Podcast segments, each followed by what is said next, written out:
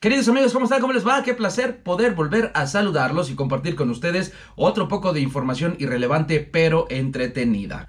Hoy les voy a platicar sobre algunos sucesos o relatos inexplicables eh, que bueno, pues realmente no los voy a resolver porque no soy un solucionador de problemas, pero se los voy a contar para que piensen en ello por un rato y saquen sus propias conclusiones. Así es de que aquí comenzamos.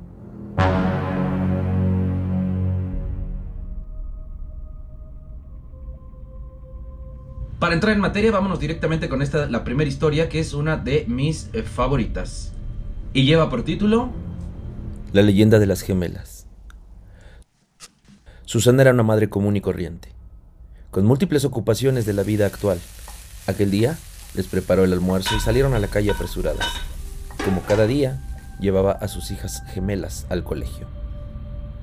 Caminaban tarareando una canción y cogidas de la mano cuando el teléfono sonó desde su bolso era del trabajo.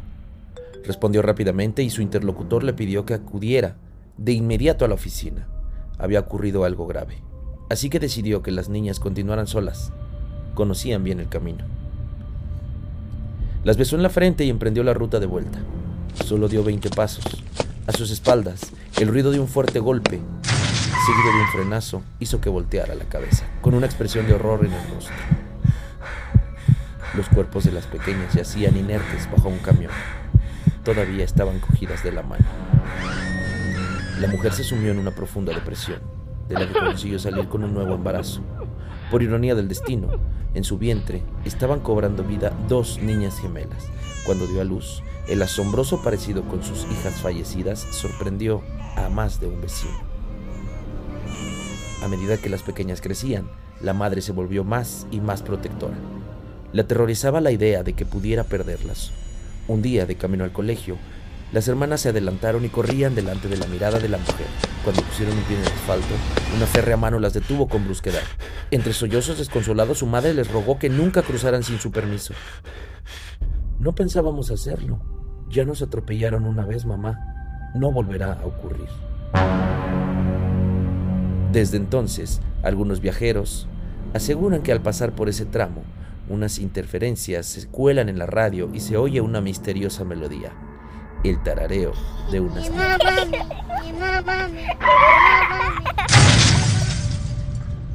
¿Qué tal? ¿Qué les pareció esa historia? Eh, está bastante escalofriante, ¿no?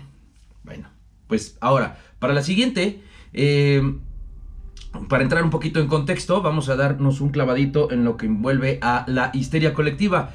¿Qué es y de qué se trata? Bueno, pues la denominada histeria colectiva o histeria de masas se caracteriza porque los síntomas son manifestados por más de un individuo de manera simultánea. Se cree que tiene que ver con las neuronas espejo, eh, las cuales, bueno, pues están asociadas a los procesos de imitación.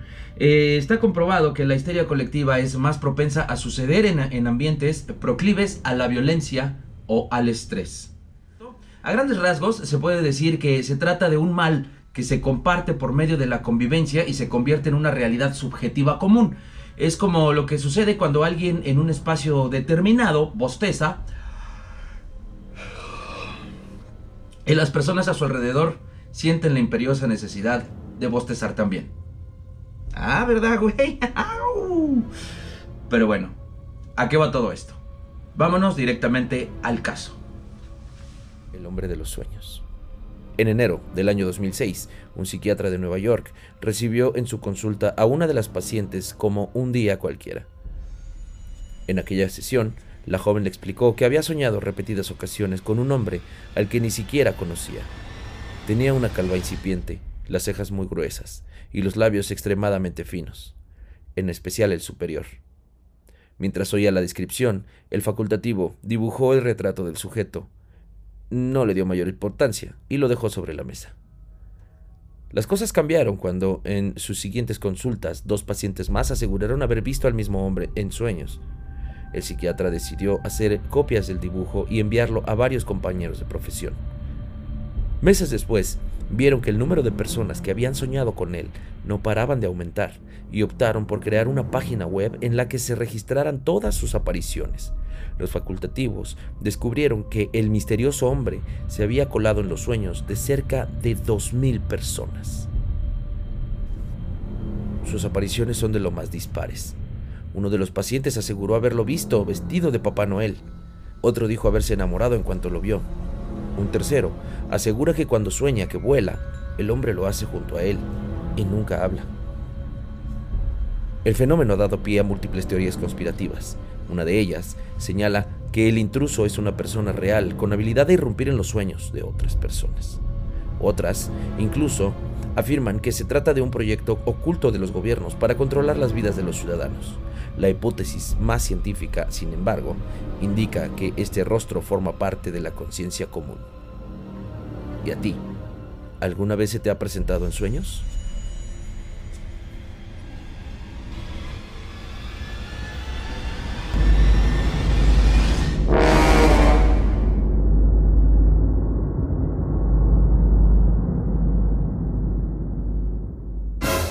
Es un caso muy extraño, pero eh, es un caso real. Esta, esta, información la obtuve a través de varios, eh, de varios artículos que encontré eh, pues en, algunos, de algunas fuentes bastante confiables. Y bueno, pues es un artículo de ciencia. Muy extraño, pero sucede. Así es de que bueno, pues ahí les quedaron las imágenes. Si ustedes en algún momento han visto a esta persona, ya sea en sueños o en la realidad, saque sus propias conclusiones. Para la siguiente, que es todo un clásico de la zona centro del país, concretamente el bello y paradisíaco eh, Xochimilco, les voy a dar esta pequeña y breve reseña de lo que sucede en este lugar. Vamos a verlo. La isla de las muñecas. Parece un escenario sacado de una película, pero es real. Existe una isla ubicada en el centro sur de la Ciudad de México, en la delegación Xochimilco, donde reinan miles de muñecas antiguas. Abandonadas a modo de ofrenda, algunas de sus cabezas se exhiben clavadas en estacas, mientras que otras permanecen colgadas de los árboles. La historia se remonta al año 1950, cuando el propietario del terreno, Julián Santana, empezó a colgar muñecas como protección contra los malos espíritus. Santana creía que había sido maldito. Tiempo atrás había encontrado el cuerpo de una joven que había fallecido ahogada en las orillas, en los terrenos de este hombre. Empezó a convertirse en protagonista de episodios paranormales. Oía voces, pasos y el llanto de una mujer, por lo que decidió colgar muñecas por toda la isla para ahuyentar el alma de esta chica. Su obsesión llegó a tal punto que pasaba horas y días buscando muñecas en la basura y en los canales de Cuemanco.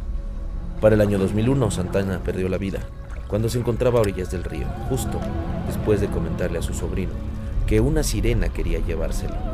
Ahora, el lugar se ha convertido en un sitio turístico y las autoridades de la región se plantean crear un museo para conservar las muñecas. Un sitio verdaderamente escalofriante.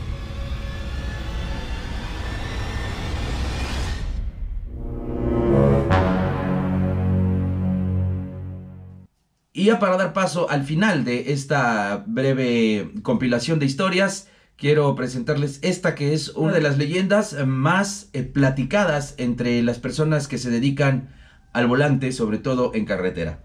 Así es de que bueno, aquí se las dejo y espero que les guste y les dé mucho pinche miedo. La chica de la curva.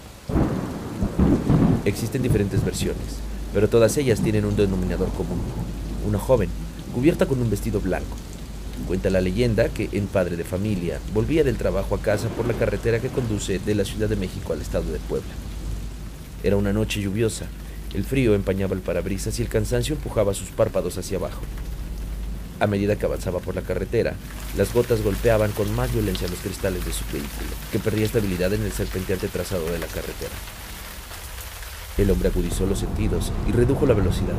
En ese mismo instante, los faros del vehículo iluminaron la figura de una chica que, empapada por la lluvia, esperaba inmóvil que algún conductor se apiadara de ella y la llevara a su destino. Sin dudarlo un momento, frenó y la invitó a subir. Ella aceptó de inmediato. Y mientras se sentaba en el lugar del copiloto, el chofer se fijó en su vestimenta. Llevaba un vestido blanco de algodón, arrugado y manchado de lodo.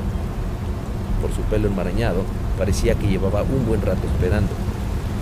Reanudó el viaje y empezaron una distendida conversación en la que la chica esquivó en varias ocasiones la historia de cómo había llegado hasta ese lugar, hasta que llegó el momento idóneo. Con una voz fría y cortante, le pidió que redujera la velocidad hasta casi detener el vehículo. Es una curva muy cerrada.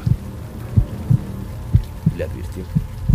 El hombre siguió su consejo y cuando vio lo peligroso que podía haber sido, le dio las gracias.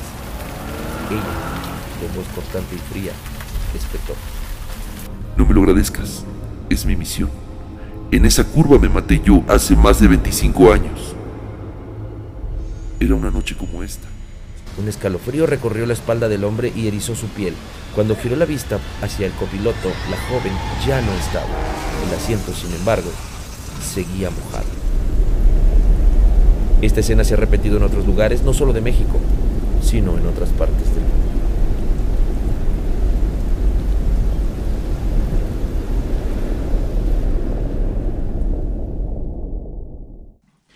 Bueno, pues así llegamos al final de este espacio que, bueno, pues se ha convertido en una eh, cuestión demasiado terrorífica. No sé si voy a continuar haciéndolo en este canal o voy a tener que hacer otro espacio para poder hablar de estos temas y dejar Guanabí para lo que estaba destinado al principio. No sé qué hacer, coméntenme, recomiéndenme, díganme por favor comentarios, déjenlos aquí abajo en las descripciones.